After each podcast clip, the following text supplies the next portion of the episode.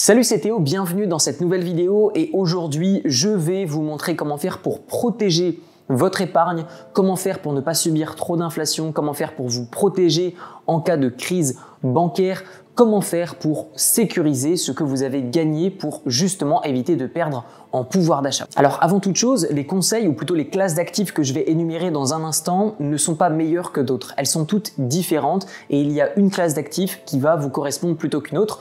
Je vous inviterai à ne pas tout investir votre épargne sur une seule classe d'actifs ou une seule niche en particulier, mais bien de prendre en compte ce qui peut vous intéresser, ce qui peut moins vous intéresser et dans quel type de cas cela peut être intéressant pour vous. Avant toute chose, il est important de savoir par rapport à quoi on se protège. Est-ce qu'on se protège par rapport à l'inflation? Donc c'est par exemple une baisse de 2 à 3% de votre pouvoir d'achat chaque année. L'argent que vous aviez par le passé, le même montant vaut forcément moins qu'aujourd'hui et encore moins que demain. Ça peut être se protéger contre une crise bancaire. Vous le voyez, les banques ont de plus en plus de difficultés à survivre. Par le passé, elles étaient les reines euh, du monde entier, et aujourd'hui, elles ont plus de difficultés. Vous pouvez euh, vous protéger, par exemple, d'un impôt, par exemple sur votre fortune, que ce soit anciennement euh, l'impôt sur la fortune ou aujourd'hui l'impôt sur la fortune immobilière. Ça peut être le fait de se protéger sur les impôts que vous allez beaucoup trop payer, que ce soit sur un capital qui est investi ou que ce soit sur des plus-values que vous allez générer. Et donc mon but dans cette vidéo, c'est de vous énumérer ces différentes classes d'actifs qui peuvent faire sens par rapport à ce à quoi vous souhaitez vous protéger. D'abord, parlons d'investissement en bourse. Alors, lorsqu'on parle d'investissement en bourse, je vois déjà toutes les personnes qui n'ont jamais investi en bourse me dire, ou plutôt penser, voilà, ça me paraît risqué tout ça. En fait, ce qui est risqué, c'est surtout de ne pas investir. En ce moment, on est dans une période où, suite à la pandémie du coronavirus, de nombreux États et de nombreuses banques sont venus injecter des liquidités sur les marchés, sont venus injecter de la liquidité également euh, auprès des particuliers en donnant des stimulus checks, donc tout simplement de l'argent pour aider monsieur, madame, tout le monde à subvenir à leurs besoins. Ce qui fait que bah forcément, la monnaie que vous aviez aujourd'hui, l'épargne que vous aviez aujourd'hui, vaut de moins en moins et de moins en moins de plus en plus vite. Donc du coup, il faut se protéger contre ça. Retenez une chose également, c'est que si vous n'avez pas encore investi, c'est que vous avez choisi d'investir dans votre banque. Prenez en compte une chose, c'est que si vous n'avez jamais investi en IMO, en bourse, peu importe dans quel secteur, cela veut dire que vous aviez 100% confiance dans votre banque. Prenez un instant pour réfléchir, est-ce que c'est pas risqué que d'avoir 100% de votre épargne dans une seule banque en particulier? Est-ce que vous faites assez confiance à votre banque? Est-ce que vous pensez être assez protégé en n'ayant absolument pas investi? Je pense que chacun aura sa réponse, mais globalement, c'est une réponse négative. Donc, je vous invite à déjà vous ouvrir l'esprit sur, OK, d'autres classes d'actifs sont possibles et c'est pas parce qu'on parle d'immobilier ou de bourse que c'est risqué ou pas. L'immobilier, la bourse, tous ces secteurs sont des véhicules d'investissement. Un véhicule d'investissement, qu'est-ce que c'est? C'est un moyen de transporter votre argent d'un point A à un point B. Et tout comme un véhicule, la manière dont vous le conduisez détermine si c'est risqué ou pas. Ce n'est pas parce que vous investissez dans l'immobilier que ce n'est pas risqué, c'est pas parce que vous investissez dans la bourse que c'est risqué, c'est votre manière d'investir qui va faire que c'est risqué ou pas.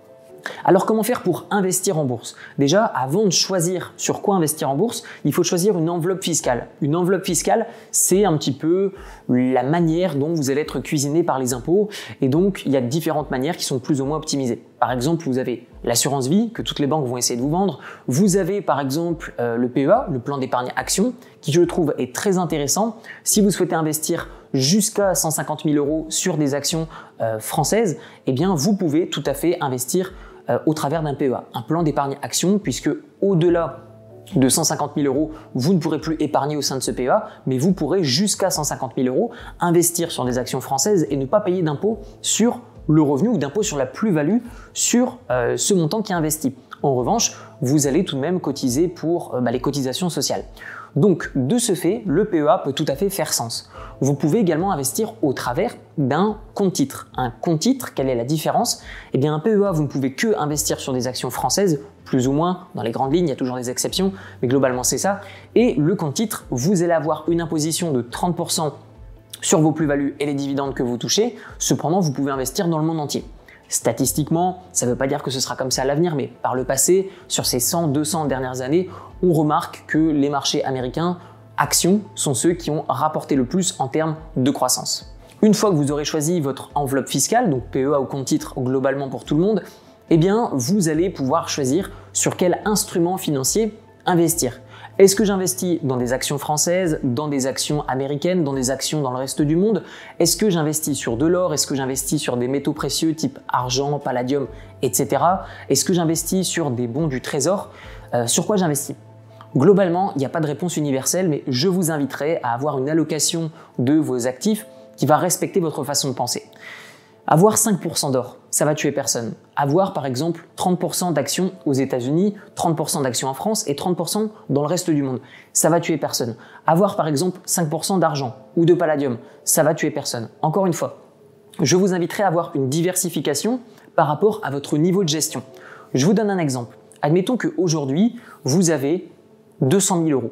Vous pouvez tout à fait investir 150 000 euros au sein d'un PEA et tout simplement investir sur des actions françaises, investir sur de l'or sur un ticker français. Vous pouvez tout à fait investir 50 000 euros sur un compte titre ou alors vous pouvez tout à fait faire 75 000 euros par exemple sur un PEA, 75 000 euros sur un compte titre et investir l'excédent, donc 50 000 euros excédent comme apport pour investir dans un bien immobilier rien ne vous empêche de changer cette répartition en fonction de ce qui vous rend rassuré ou de ce qui vous inquiète. Alors, je ne vais pas dans cette vidéo détailler comment faire pour choisir une action, ça prendrait trop de temps et j'ai déjà fait des vidéos à ce sujet, mais globalement, vous retrouverez dans la description de la vidéo les actions sur lesquelles personnellement j'investis et tous les mois, je vous montre quelle action j'achète ou je revends, mais j'ai une gestion extrêmement passive de mes investissements en bourse. Pour les personnes qui veulent vraiment pas se prendre la tête, vous pouvez investir sur des ETF. Qu'est-ce qu'un ETF Un ETF, c'est un Exchange Traded Fund. C'est tout simplement un ticker, donc c'est un, comme un fonds d'investissement qui est géré le plus passivement possible avec très très peu de frais, généralement moins de 1%, qui va vous permettre d'investir dans un secteur en particulier, qui va vous permettre d'investir sur une zone géographique en particulier.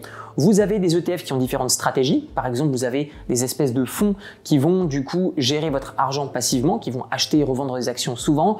Ce qui a été montré depuis de nombreuses années, c'est que 98% des fonds actifs ne vont pas surperformer sur le long terme des fonds de gestion passifs. Pour la simple et bonne raison que plus vous faites de transactions, plus vous allez payer de taxes et forcément plus vous allez payer de frais également sur des courtiers en ligne. Qu'est-ce qu'un courtier en ligne? C'est très simple, vous avez Interactive Broker, Boursorama, Bourse Direct, De Giro et plein d'autres. Ce sont des sites internet qui vont vous permettre d'investir en bourse. Par exemple, j'ai 1000 euros sur mon compte bancaire, je fais un virement sur un courtier en ligne, le courtier en ligne a reçu mes 1000 euros et il est dans l'attente d'investir mes 1000 euros. Donc je me connecte sur le site et je vais pouvoir tout simplement choisir sur quelle classe d'actifs, sur quelle action, sur quelle commodité, sur, euh, sur, quoi en gros est-ce que je veux investir. Pour revenir sur les ETF, donc les personnes qui souhaitent vraiment gérer ultra passivement leurs investissements et qui ont vraiment une vision sur le long terme, je vous inviterai à investir donc au travers d'ETF qui vont vous permettre de diversifier vos investissements et d'investir un petit peu à la fois tous les mois. Sur le long terme, vous allez avoir un coût par action qui va être lissé et donc forcément dans le temps, vous allez battre la plupart des investisseurs de type actif. Donc vous avez des ETF dans tous les domaines. Vous pouvez investir par exemple sur des ETF qui sont euh, qui vont reproduire le cours du S&P 500 aux États-Unis. Vous pouvez tout à fait investir sur des ETF qui couvrent le monde entier. Donc ce n'est pas des conseils d'investissement, mais juste pour vous aider à démarrer vos recherches, vous avez des ETF qui s'appellent par exemple VOO, VYM, euh, SCHD. Vous avez un ETF qui investit dans le monde entier qui s'appelle VT. Et la plupart du temps, ces ETF sont gérés par euh, d'énormes groupes dans le monde entier, notamment BlackRock, iShares, Schwabs, etc., etc. Concernant l'investissement immobilier, vous avez plein de manières différentes. Personnellement, ce que j'ai fait, j'ai investi dans des biens immobiliers, je les ai rénovés, donc je les ai achetés, c'était de la ruine. Je les ai rénovés, je les ai rendus magnifiques, mes locataires arrivent dedans, ils ont un coup de cœur, ils me paient un loyer qui est intéressant pour eux comme pour moi, je suis imposé sur mes loyers et de ce fait, bah, je vais pouvoir vivre euh, de ces espèces de rentes et je vais me concentrer sur l'acquisition de nouveaux biens immobiliers. Personnellement, j'ai la chance d'avoir une entreprise qui marche bien. Cependant, si c'est pas votre cas et qu'aujourd'hui vous êtes encore salarié ou que vous ne souhaitez pas immobiliser votre capital, vous pouvez tout simplement emprunter de l'argent auprès de la banque. Alors il y a des personnes qui vont me dire ah oui mais si c'était aussi facile ça saurait ou tout le monde le ferait. Ok, euh, donc j'ai jamais dit que c'était facile, je dis simplement qu'il y a des manières d'investir dans l'immobilier, il y a des manières euh, de demander de l'argent auprès de la banque et forcément on n'emprunte pas de l'argent, on ne prépare pas un dossier de prêt auprès de la banque si on emprunte pour sa résidence principale de la même manière que si on emprunte de l'argent pour investir dans l'immobilier locatif. Lorsque vous faites de l'immobilier locatif, lorsque vous souhaitez présenter un dossier de prêt à la banque, il faut que vous la présentiez sous forme de business. Montrer que vous allez gagner de l'argent et que même si vous n'en gagnez pas, vous serez à même de rembourser la banque, ne serait-ce que depuis l'achat du bien immobilier comparément au prix du marché. Donc encore une fois, tout ça, ça s'invente pas, ça se devine pas. Il faut se former. Et pour les personnes qui me diraient, bah oui, mais toi tu vends des formations, donc c'est normal que tu dis ça. Ok, pas de problème. Bah, dans ce cas-là, regardez des vidéos YouTube et allez vous lancer au casse-pipe et puis vous verrez les résultats que vous obtiendrez. Donc encore une fois, chacun a sa propre manière de vouloir investir dans l'immobilier. Il en existe plein. Vous pouvez aussi faire de la euh, sous-location. Donc vous louez un bien, par exemple 1000 euros par mois. Vous le sous-louez 1500 euros par mois. Donc vous avez compris que vous gagnez en brut 500 euros par mois d'excédent. Avec un seul bien, ça peut faire rigoler. Maintenant, admettons que vous en avez 10, bon, ça fait déjà un peu moins rigoler et du coup, vous êtes à 5000 euros par mois brut. Donc tout ça, ça s'apprend et progressivement, vous allez pouvoir augmenter la taille des biens immobiliers, le prix des biens immobiliers et avec le temps, gagner de plus en plus d'argent avec l'immobilier. Encore une fois, je ne dis pas que c'est facile, je dis simplement qu'il faut commencer un petit peu à la fois. Si la première marche de cet escalier vers le succès euh, bah, fait 2 mètres de haut, vous vous doutez bien que la première marche, la première marche va pas être facile. En revanche, une première petite étape peut tout simplement vous permettre de commencer à apprendre pas mal de choses sur vos premières opérations et ensuite d'évoluer, d'évoluer, d'évoluer. Vous pouvez aussi faire de l'achat-revente. Personnellement, c'est sur ce domaine-là où je commence à me spécialiser. Je commence à arrêter l'immobilier locatif et à faire de plus en plus d'achat-revente, notamment avec l'appartement dans lequel je suis en ce moment, qui est une opération qui va me rapporter plusieurs centaines de milliers d'euros, voire quasiment un million d'euros.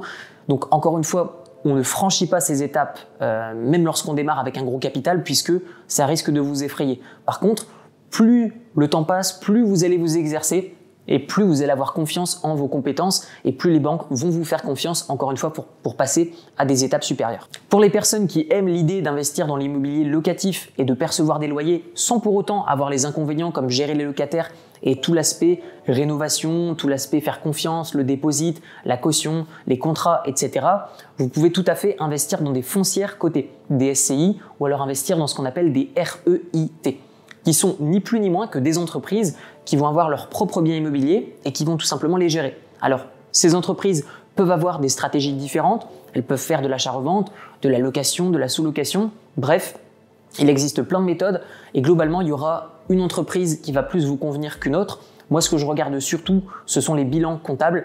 Et il y a des entreprises qui vont m'intéresser plus que d'autres. Je vous donne quelques exemples. Encore une fois, c'est pas un conseil d'investissement.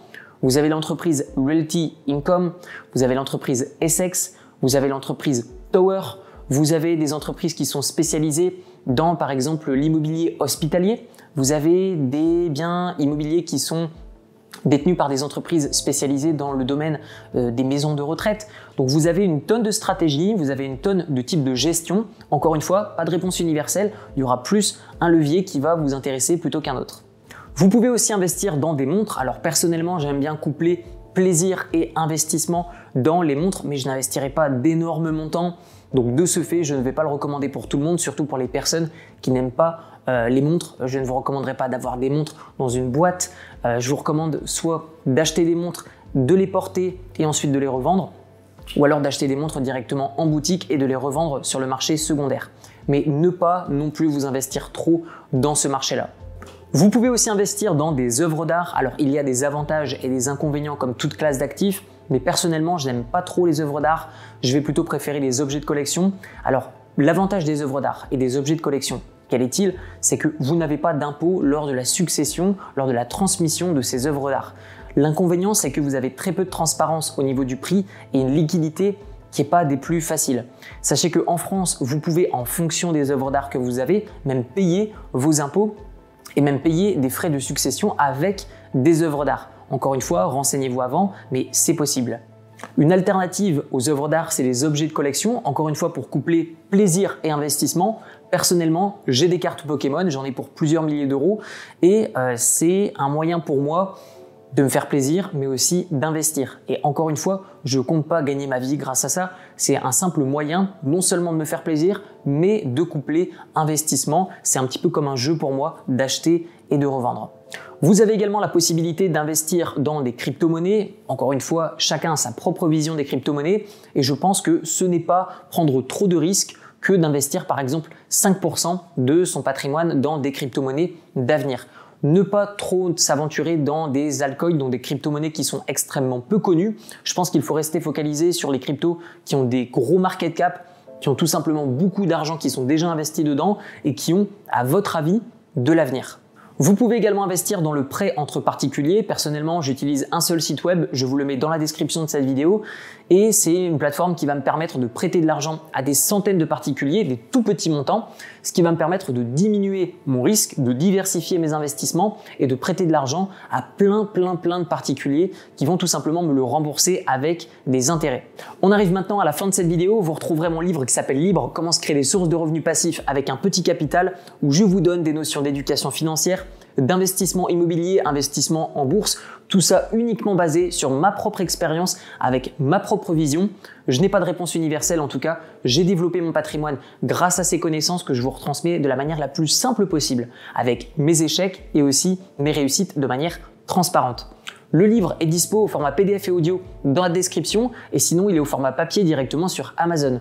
Je vous dis à très bientôt, prenez soin de vous et de votre épargne. Ciao ciao